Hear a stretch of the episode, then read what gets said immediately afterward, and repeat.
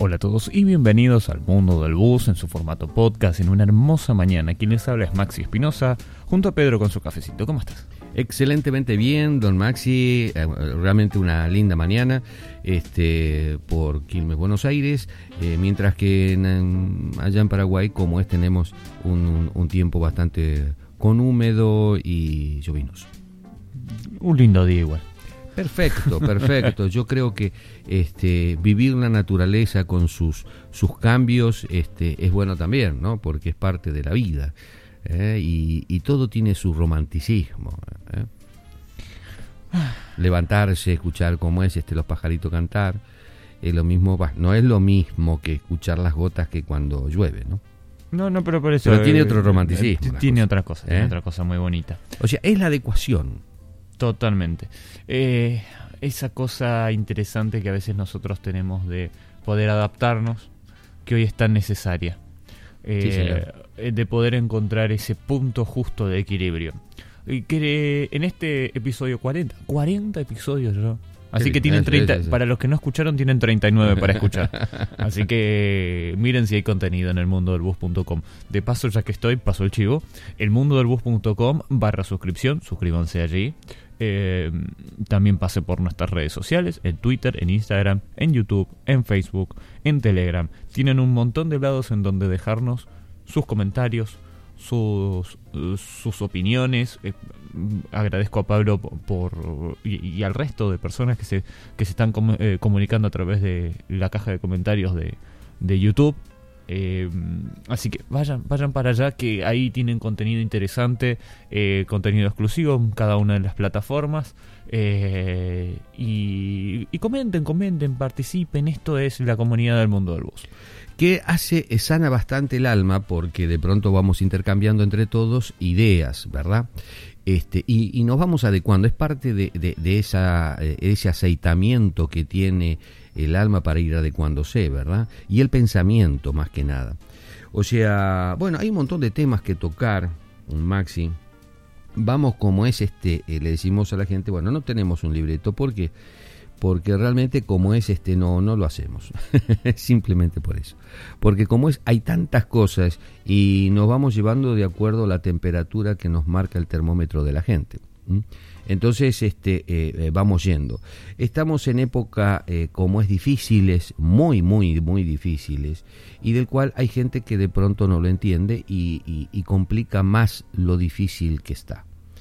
En materia del transporte no podemos estar aislados, dejarlo de decir, bueno, tocamos puramente, exclusivamente el tema de transporte. Si hacemos eso, vamos a caer en que tenemos que transportar personas. Este, bueno, ¿cuál va a ser el movimiento de las personas? Entonces, eh, sí o sí tenemos que tocar el tema que mueve a las masas. Y hablando de masas, Maxi, eh, yo no sé qué te tenés hoy, o sea, vamos mechándolo, eh, pero yo quería reflexionar sobre esto de mover las masas. no es muy, muy, muy fácil. Los políticos lo saben muy bien porque están acostumbrados a mover las masas este, para las urnas, por ejemplo, ¿no? en sus campañas. Mm, déjame corregirte, los políticos no saben mover masas. Los políticos pagan para que se muevan las masas. Eh, no transportan. ¿por, qué te, ¿Por qué digo eh, esto? Porque salió el proyecto de ley que cree que todo es muy sencillo y que se puede cualquiera puede llevar gente. Eh, ese, ese punto, sobre ese punto yo me refería. O sea, ustedes fíjense que esto es este, eh, totalmente pecaminoso, estamos. O sea, yo me refería. Porque los partidos tienen orquestado, todos los partidos tienen orquestado ese tema de mover las masas para llegar, como es este, eh, eh, a ganar este, sus, sus internas, sus externas.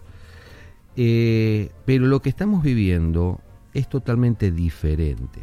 Y en esas masas van cambiando como es este eh, eh, las generaciones, vamos cambiando de pensamiento, vamos cambiando, el mundo va cambiando. Y en esto del coronavirus, eh, el mundo cambió. a veces decimos, miramos todo el entorno y dice, pero ¿qué cambió? ¿En qué cambió? Ustedes fíjense que hablando de un par de semanas atrás, no se hablaba en la gente que 25.000 personas eh, va a recibir a Paraguay. Están esperando entrar a Paraguay. 25.000 personas quieren volver a su país, Paraguay. Decimos 25.000, que es lo que dice cómo es el, eh, el, oficialismo, ¿no? Esto es un dato oficial. Ahora, ¿hay nada más que 25.000? ¿Mm? ¿Hay nada más que 25.000? Yo creo que hay mucho, mucho más. Pero de todas maneras, cuando se plantea esto en una situación donde el, mundo está paralizado, ¿eh? Eh, está funcionando al 20, 30%, en algunos lugares más, en otros lugares menos. Está, eh, la economía está para abajo, las industrias están paradas, está parada la construcción y así sucesivamente en cada rubro está parado.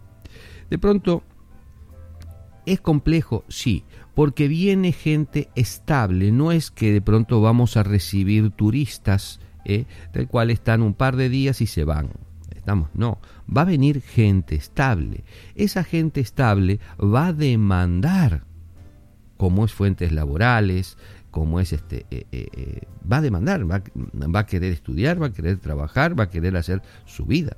Entonces, ahí hay otra, otro tipo de demanda. ¿Qué embromado que se hace para los países, no solamente para Paraguay, porque sucede en la mayoría de los países, del cual, muy bien, este, los extranjeros quieren retornar a su terruño. Entonces, eh, ¿esto es algo normal que sucede? Sí, es algo normal que sucede. Pero también no tenemos la experiencia de vida como es este, que estas cosas ameritan. Ojalá no la tuviéramos tampoco de aquí en más. Bueno, ahora vamos a tener una experiencia. Estamos ganando aprendizaje con esto. Estamos. Pero en ese, en ese eh, eh, eh, trajín de ir aprendiendo, evidentemente que se toman medidas, después van para atrás, hay que ir para adelante, este, volverlas a tomar. En fin, no es fácil. No es fácil.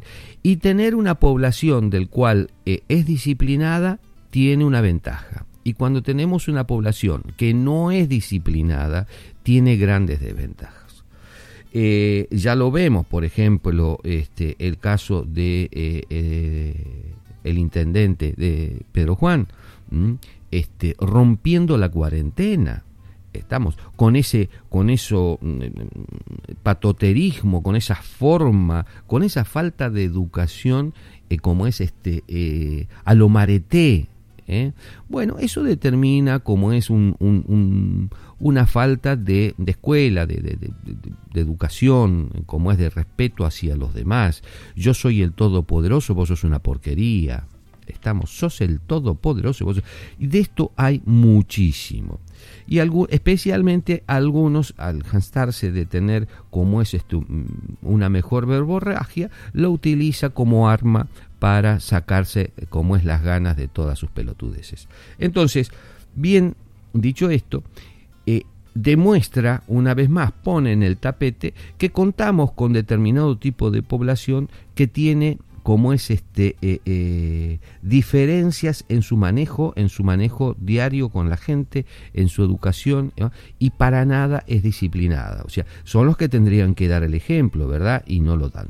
Entonces, ¿qué pasa, qué pasa de ahí para abajo? Sus séquitos de personas que no son pocas, son muchas, está. ¿Qué pasa de ahí para abajo? O sea, ¿están en la misma situación? Sí. Yo soy como es amigo de fulano, yo soy esto, y, como es este, no, no seguimos un orden.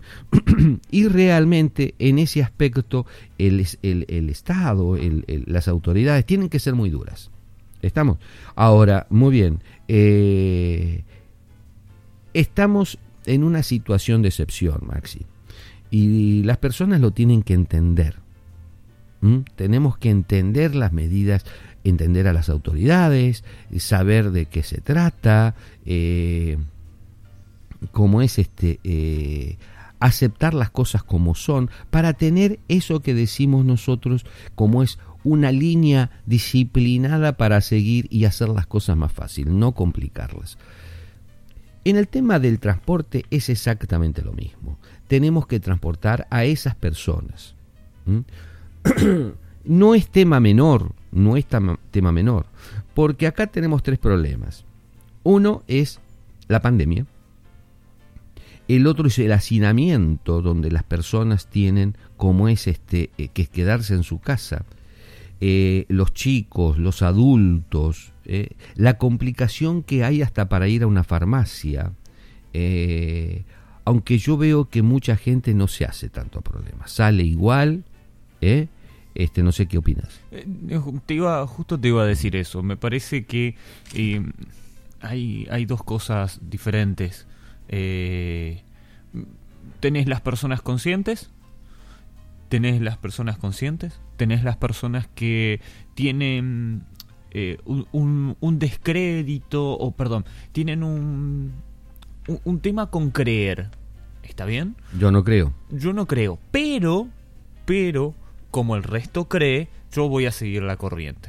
¿Está bien? Ajá prefiero ese tipo de, personas. Sí, sí, prefiero, yo no creo, pero voy a cuidarme o, voy a o el resto a mi alrededor me cuida.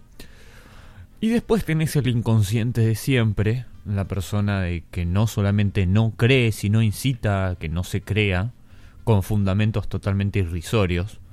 Eh, ese es el típico que cree en el terraplanismo o en cosas que son absolutamente inverosímiles. Eh, ¿Qué quiero decir con esto? Eh, de esto no se sale con teorías.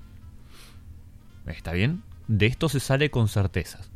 Solamente con certezas. Tenemos que estar seguros de que nos lavamos bien las manos. Tenemos que estar seguros de que si desinfectamos todo.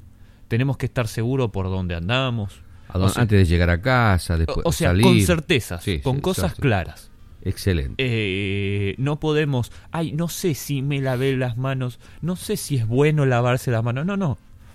Tome certezas. Cada cosa tiene que ser concreta. Eh, y también se mezcla, no nos olvidemos que había un contexto sociopolítico antes. El descrédito hacia la clase política.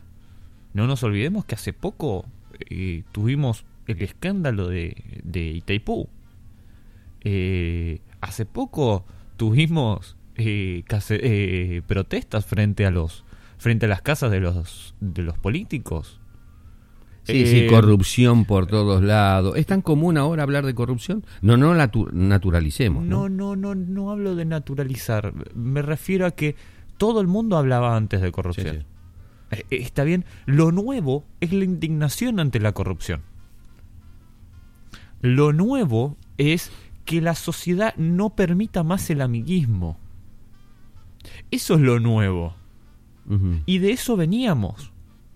A tener que confiar plenamente en lo que digan nuestros dirigentes. Pasamos de una cosa a la otra. Ajá. Ve, por ejemplo, eh, eh, viste la noticia sobre eh, la. O sea, que ya se, como es este, se votó el tema de la ley que presentaron. Media, media sanción. Ah, tiene media sanción. Eh, a mí me parece absurdo, y vuelvo a reiterar lo que dije antes. Tenemos un problema de esta pandemia, del cual las autoridades se deciden en hacer una cuarentena. ¿Es fácil? No, no. Y encima ver que su sistema de salud no está acorde no está acorde bajo ningún punto de vista sobre lo que se viene. Ya suponiendo lo que se viene, fíjense todo lo que tuvieron que hacer. Improvisar como es este hospitales, camas, este eh, respiradores, hacer una inversión como nunca antes se hizo en el tema de salud en Paraguay. ¿Está? Entonces, ¿es fácil? No, no porque no se temía esto. Ahora sí decimos, bueno, vamos a hacer un proyecto de salud que eh, va se va a implementar tanta cantidad, vamos a disponer de tanta cantidad de dinero en 10 años es una cosa, pero hacerlo de un día para el otro no es fácil. ¿eh? Eh, no vamos a, pensar de que está bueno tener los pantalones de marito. Creo que no está bueno tener los pantalones de ningún dirigente. Sí, hoy hoy, es como es, este, déjame en casa, dice. Yo también quiero quedarme en casa. Pero es muy, muy difícil como es ser hoy una autoridad. ¿Por qué? Porque son situaciones límites y en las situaciones límites el ser humano, como es este, puede disparar para cualquier lado. Entonces, y cuando hablamos de la masa, está conformada por seres humanos. ¿Puede dispararse para cualquier lado? Sí. Entonces, no solamente eh, las autoridades tienen el problema pandémico, sino como es la cuarentena que se suma, mantener a las personas dentro de su casa, como es este... Eh, la confiabilidad. Exacto, exacto. Encima de todo esto, la seguridad donde ahí descubrimos que también hacían falta como es muchas inversiones para hacer.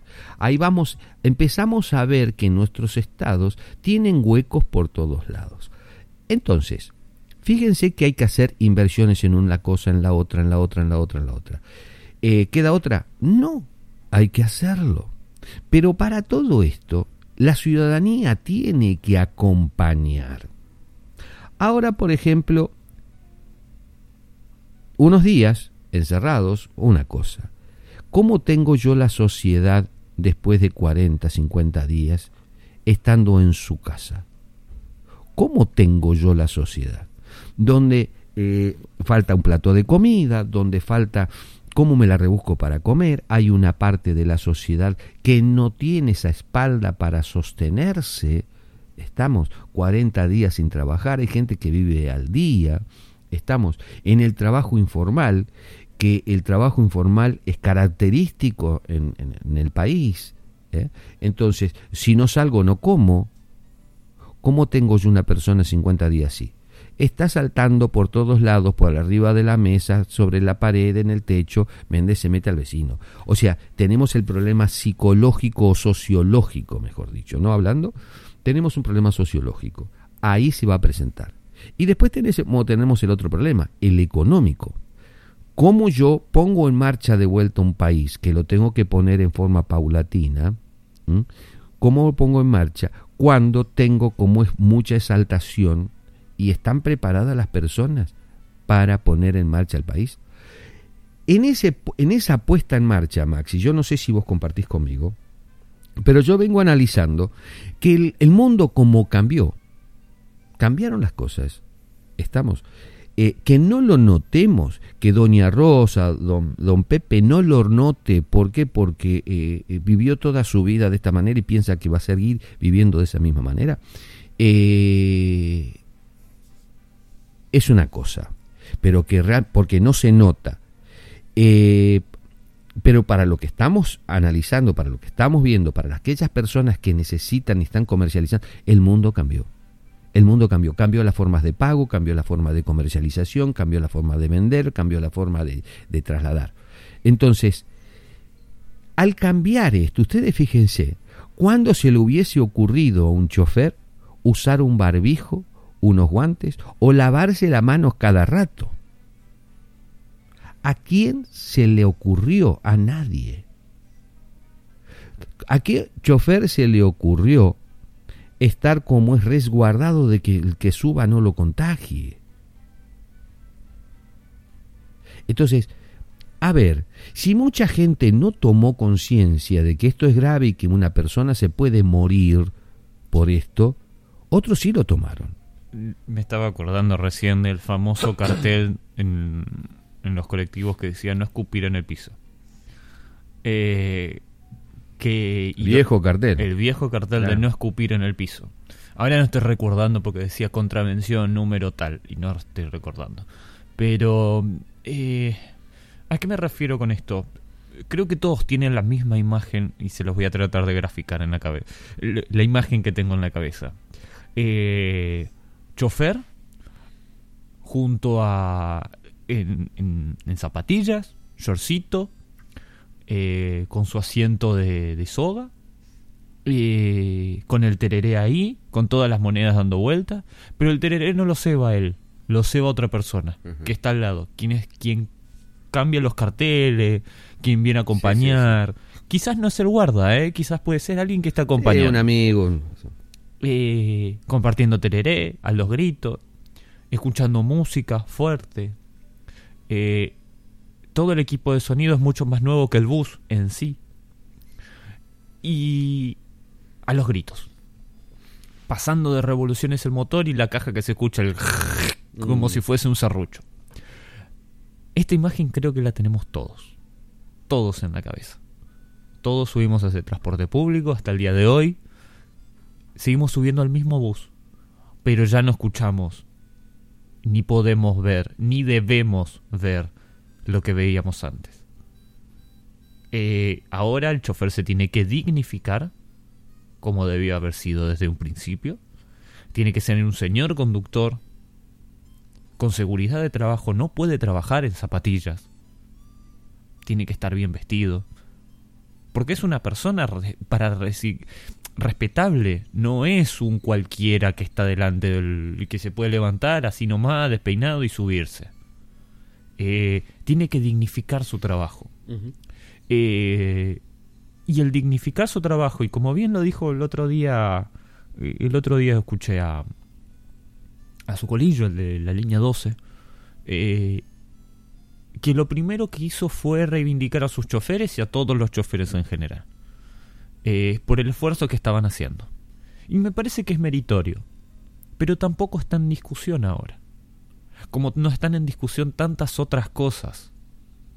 Cuando nosotros en el principio de este podcast hablábamos de adecuarnos, eh, hablábamos de ese sentido de equilibrio, eh, ¿van a seguir las cosas igual? ¿Vamos a seguir teniendo en cuenta como el último orejón del tarro al chofer? Como el que podemos coimear, como el que podemos, ah, así nomás, no pasa nada, y que suba como quiera, y que ni siquiera el mismo valore su trabajo. ¿Vamos a seguir con los buses como están?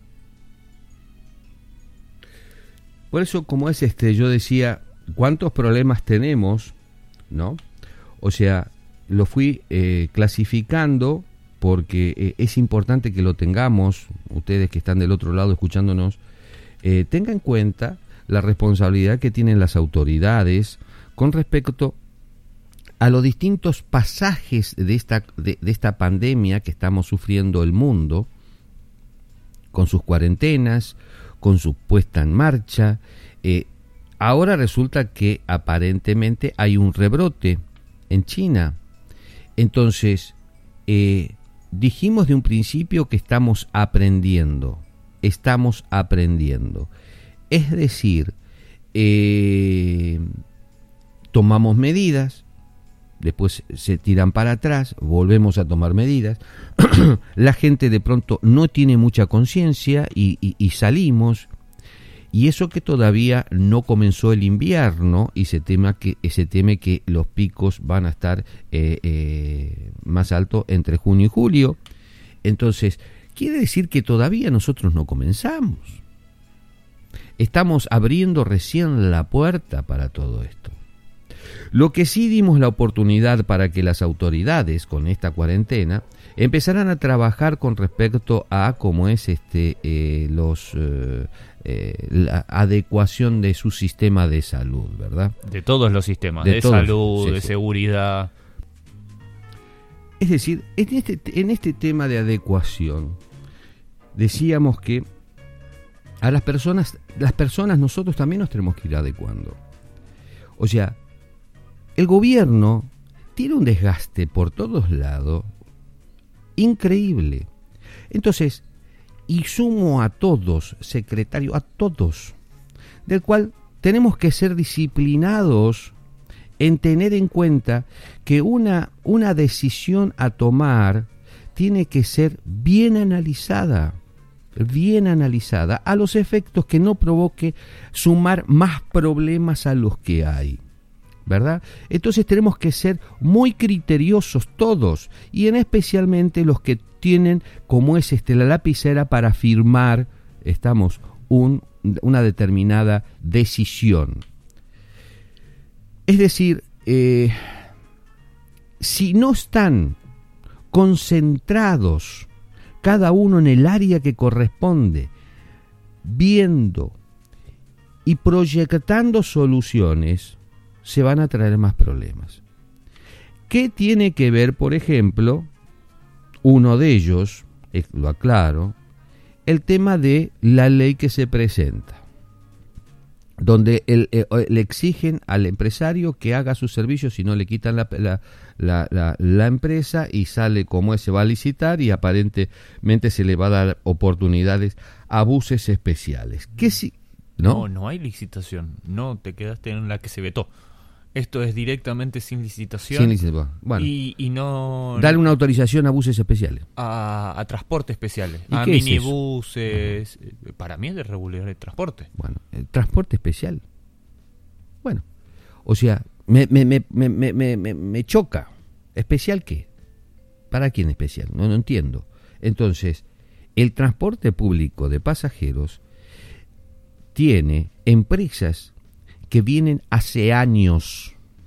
Que ustedes me digan, señores, si vamos a habilitar buses porque la empresa tal no está teniendo la cantidad de buses que necesitamos. ¿Por qué? Porque antes necesitábamos 1.700 buses para transportar 750 personas, 750 mil personas. La cantidad de personas son la misma, pero resulta que antes iban agolpadas dentro de un bus. Ahora van a ir 20 personas por bus. Si antes yo cargaba 75 y ahora vamos a hacerlo más redondo, ¿eh? cargo 20, quiere decir que yo voy a necesitar de 3 a 4 colectivos más. ¿Cierto? Entonces, si yo voy a necesitar en la plaza 3 o 4 colectivos más, por cada redondo, quiere decir que si esa empresa no cuenta y hoy no puede invertir en comprar más unidades, entonces que le extendamos un permiso para, como es este, eh, que eh, un amigo, el que tenga un bus que lo ponga, eh, que es lo que estaban queriendo decir, me parece muy bien, pero tiene que estar sujeto a las normativas que tiene la empresa. No que cualquiera sube y como ese se mete a hacer un recorrido. ¿Por qué? Porque está mal, está mal. Esa informalidad destroza el sistema. ¿Sabes qué es lo gracioso? Que todavía estoy esperando eh, que te pasen la argumentación. Que me pasen la argumentación. ¿Sabes por qué? ¿Dónde queda el colapso de tránsito? ¿Cuáles son los parámetros que van a tener que utilizar tanto Dinatran, el viceministerio, como las municipalidades para poder otorgar estos permisos. Los mismos que para una empresa permisionaria, es decir, van a tener que otorgarle un itinerario. ¿Y si no lo tienen? ¿Y si no lo hay? ¿Para qué tipo de bus? ¿Que vamos a volver a sobrecargar todas las avenidas? Cuando ahora lo que había era un tráfico moderado. Por eso, como es este, eh, hay que ser criterioso. Por eso eh, eh, yo vengo diciendo, señores, sí, deslúmbrenme. Pero mi amigo, a usted le dan vuelta, pata para arriba, lo sacude, no se le cae ninguna idea por lo que estoy viendo. Y esto me parece pecaminoso por dos razones. Los que votaron esta ley, muchos de leyes no deben de entender.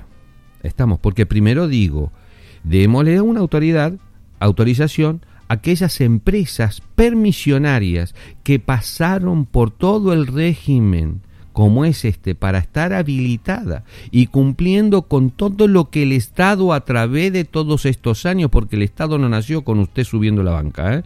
nació mucho antes, eh, eran empresarios y venían invirtiendo. Entonces, son los que realmente invierten. Entonces, a ver, un poco de dignidad y respeto ¿eh? a la clase inversora, porque son los que generan fuentes de trabajo. Volvamos al principio. Ahora tenemos, según cómo es este, nos, nos comentan en, datos oficiales, es que vienen, se está esperando 25 mil compatriotas que entran al Paraguay, van a entrar a Paraguay. 25 mil. Es decir, que vamos a recibir más cantidad de la gente que tenemos. Y por lo tanto hay que trasladarla, hay que, como es darle fuentes laborales, hay que darle fuentes de trabajo. ¿Estamos? Hay que generar una situación para este, esta gran masa de personas. Ahora, ¿me quieren decir con esto de seguir debilitando a las empresas permisionarias para que se sigan fundiendo y cierren las fuentes laborales que tienen? A mí me parece una locura. Mi amigo, usted tiene un kiosco, ¿está? Eh, y yo le voy a poner uno al lado, el otro le va a poner otro enfrente, y así le voy a llenar de kiosco. ¿Usted cree que no se va a fundir? No, hay que ser criterioso para esas cosas. Entonces, las empresas permisionarias vienen en crisis desde antes la pandemia. ¿Lo entienden? Están en crisis. El sistema de transporte está fundido, está caduco. Entonces, ahí hay que empezar a trabajar. Primero, que sostener a las empresas que no cierren fuentes de, trabajo, porque la vamos a necesitar vamos a necesitar más fuentes de trabajo. Y mano de obra calificada también lo vamos a necesitar para sacar al país.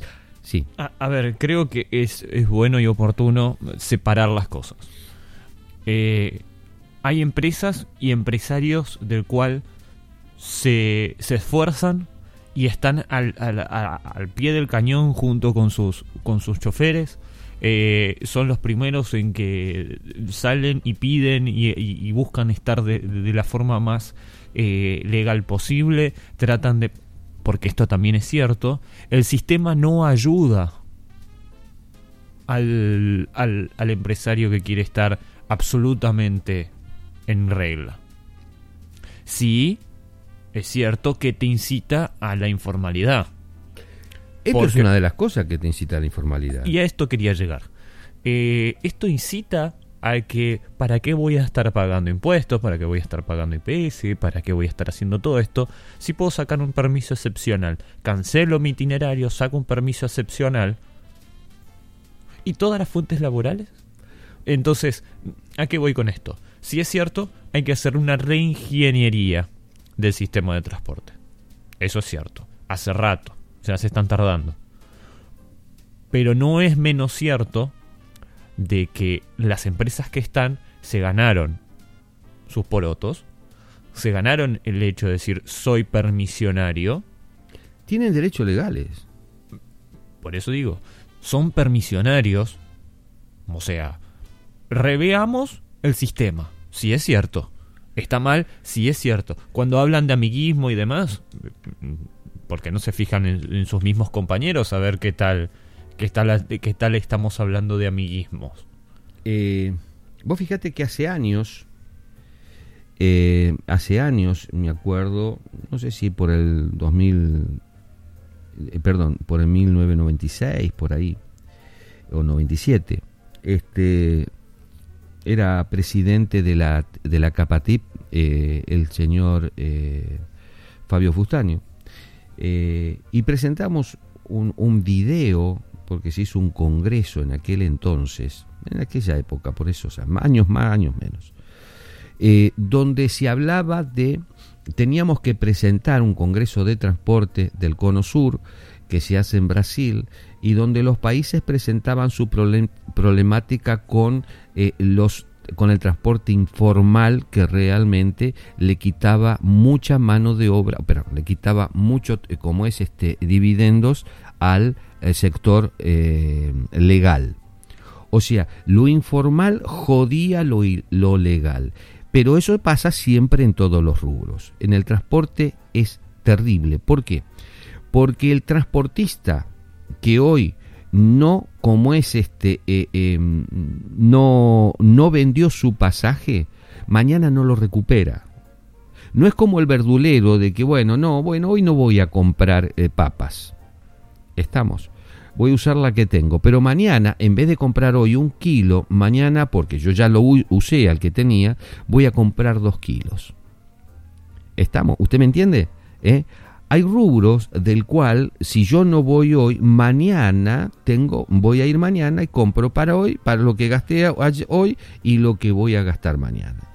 En el transporte lo que se pierde no se retorna más. No tiene retorno.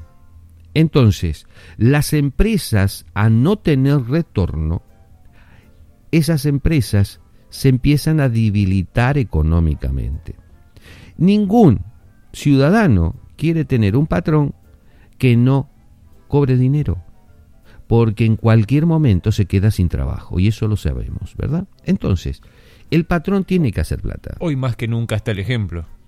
Hoy más que nunca todos sabemos que cuando el patrón no gana dinero, la gente se queda sin trabajo. Pero por lógica, ¿cuánta gente, ya cuántas empresas ya tuvieron que dejar a un costado sus empleados? Entonces, a ver, ¿la seguimos debilitando? Así que, por eso, como es este, poniendo este, eh, claro sobre oscuro, eh, mi amigo, sí, eh, tenemos que exigir que los que estén arriba estén pensando inteligentemente. ya no demostraron durante muchos años la mediocridad empiecen ahora, ya habrán aprendido algo muchachos, entonces como es empiecen a, demostrar que algo aprendieron. Entonces todos estamos dando lesión. Todos tenemos que empezar a poner y aportar nuestro granito de arena.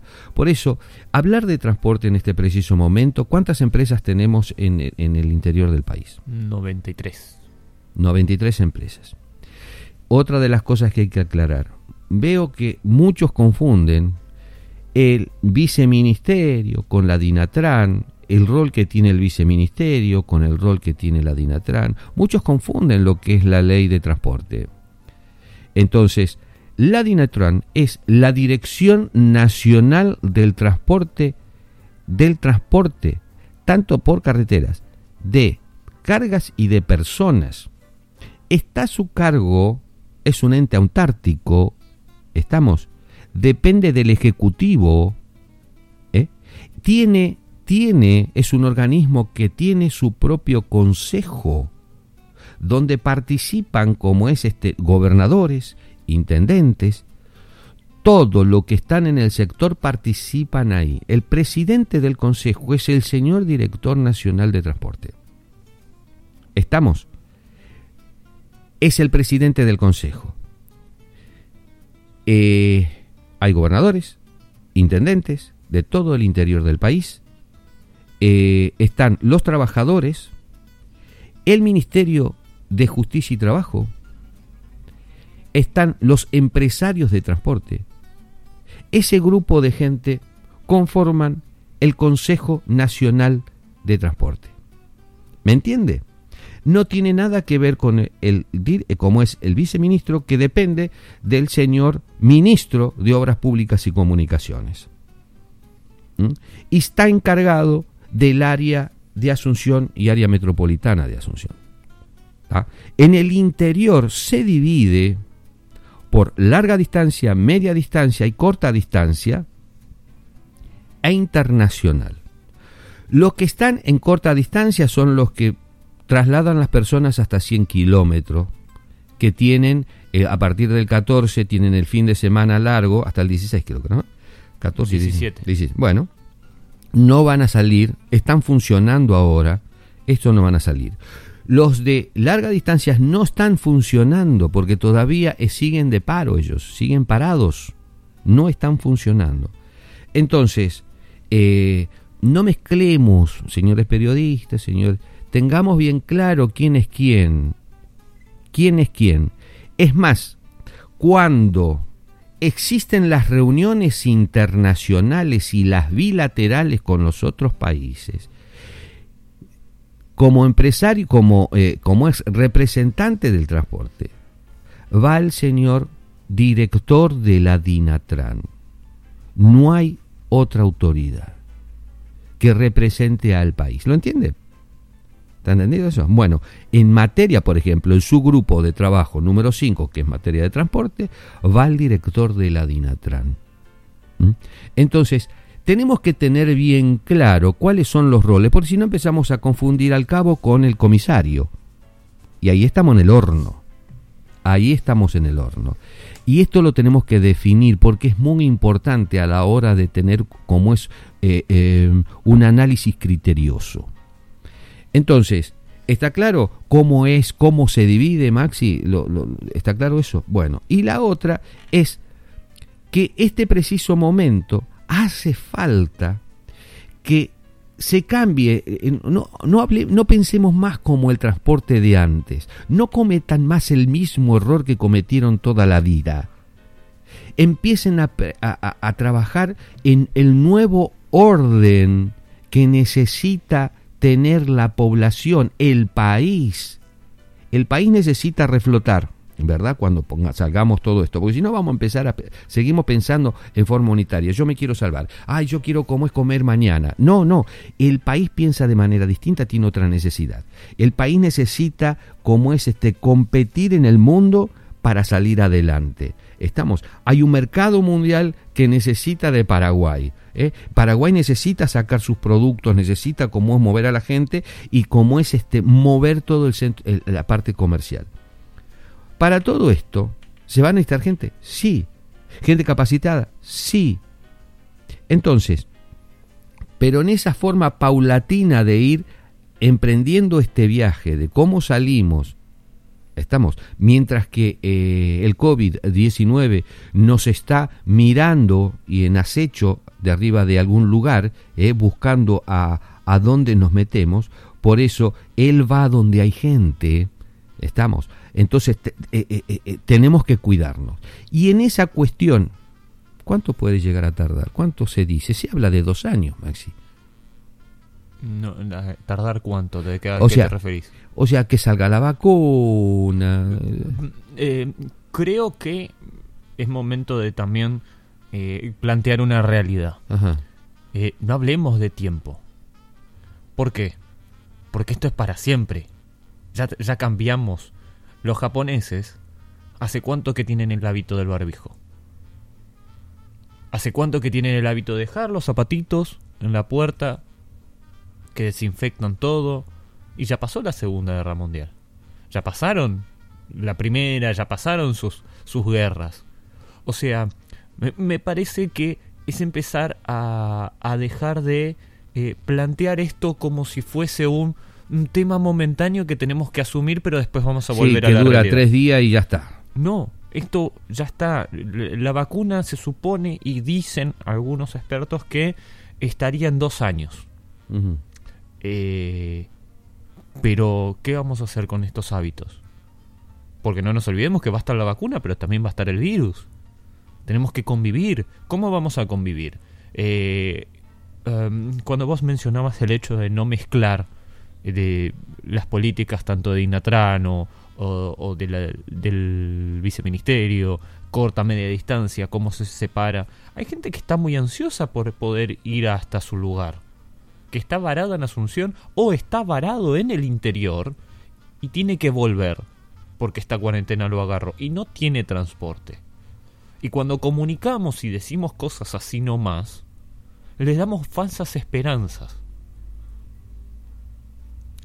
a, esto voy con agregar contenido real a lo que venías diciendo, ¿verdad? Porque nos vienen preguntando nosotros, che, ¿cuándo se vuelve a abrir lo de media distancia, por ejemplo? O larga distancia. Son hábitos que tenemos que tener. La certeza. certeza de yo, estoy, yo estoy totalmente de acuerdo contigo de que tenemos que tener certeza pero eh, certeza, yo estoy de acuerdo, totalmente de acuerdo. O sea, ¿me lavé las manos? No, no, no, entonces me la voy a lavar. Ahí tengo certeza. Eh, me emprolijé, me tengo que emprolijar, tengo que cuidar cada uno de los detalles para que el gordo este no se me meta.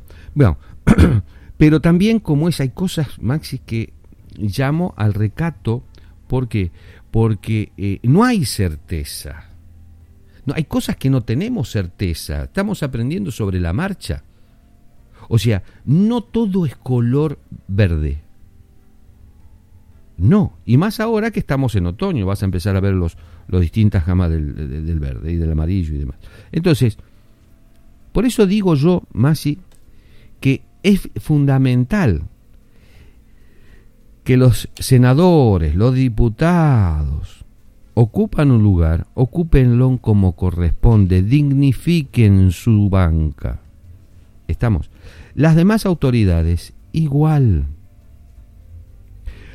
Tenemos un transporte de que está manejado por el viceministro, por el director, por cómo es este, las municipalidades, por las Todo el mundo mete mano. ¿Para qué tenemos una ley? Entonces vamos a cubrirnos, vamos a meter, vamos a hacer una ley donde nos permitan meter la mano. Entonces, eso me parece horripilante, me parece que es como es este arcaico, mal pensado y mal actuado. Mal intencionado. Mal intencionado. Entonces, ¿por qué? Porque le estoy dando permiso a una persona, es como lo que se vivió con la línea 18, 14 años que no pagaron nada, mientras que las demás empresas pagaban todo. Estamos, desde IPS tenían los, los choferes tenían su sueldo, estaban en blanco, pagaban sus impuestos, en fin. Se sostuvo 14 años con esa operatoria de no pagar nada. Muy bien. Eh, toda esa plata que los demás pagaron y ellos no pagaron, ¿resolvieron el problema? No. Entonces, a ver, y voy a sacar una ley donde voy a legalizar la informalidad, estamos volviendo para atrás. Estamos volviendo para atrás. Por eso, como es, ahí hago un alto. Basta, señores, basta de tantas pelotudeces. Demen algo más inteligente. ¿Y en qué tiene que estar pensando? En un transporte más acomodado, moderno. En un transporte moderno. Hay que arreglar el sistema de transporte.